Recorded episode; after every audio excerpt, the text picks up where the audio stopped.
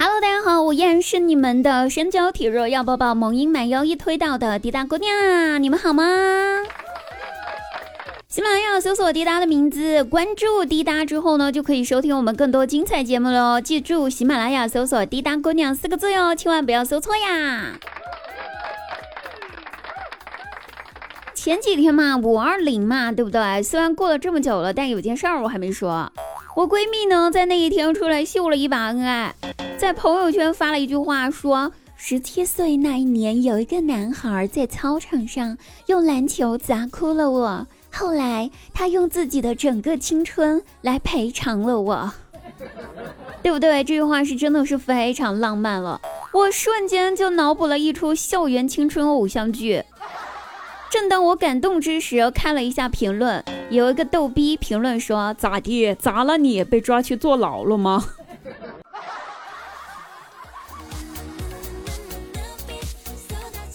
啊，总有一些逗逼打破了所有浪漫的幻想。好久没有打扫卫生了，张大鸟家呢，今天就来了一次举世无双的大扫除。他老婆呢，给他安排了任务，让他把每一间床的床底下都打扫得干干净净。刚开始的时候，他是强烈反对的，毕竟男人嘛，顶天立地，怎能为了打扫床底下弯腰呢？可是最后，他还是向他老婆弯了腰，拿起扫帚，准备把每一间房间的床底下打扫干净。先去了卧室。最后却惊讶的发现，哎，卧室的床底下并没有那么脏。嘿，没想到几年没有打扫过的床底下居然没有什么灰尘，就好像有人经常钻进去打扫过一样。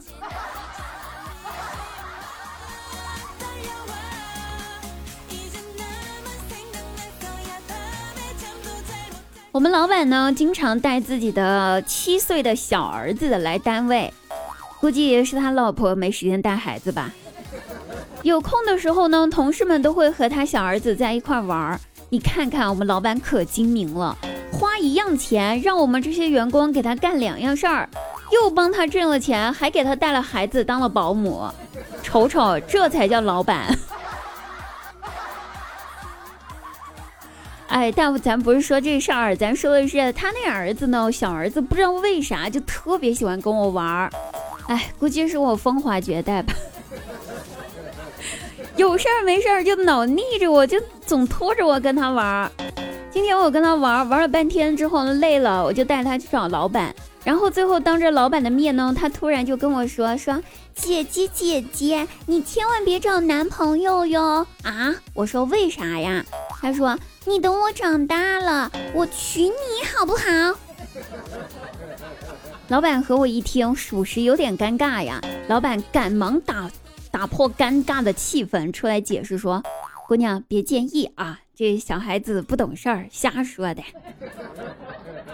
我一听，顺手就把桌上的茶杯递给了我老板，对我老板说：“没事儿的，老板，我不介意。要不先喝杯茶，爸爸。”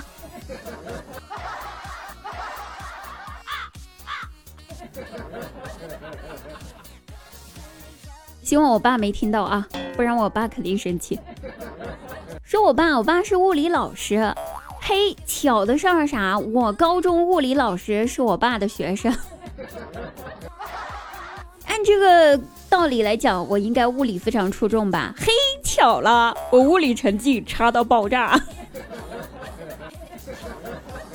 我们物理老师呢，为了我的物理成绩，那可是是真的是操碎了心呐，因为他也不想让他的老师失望呀。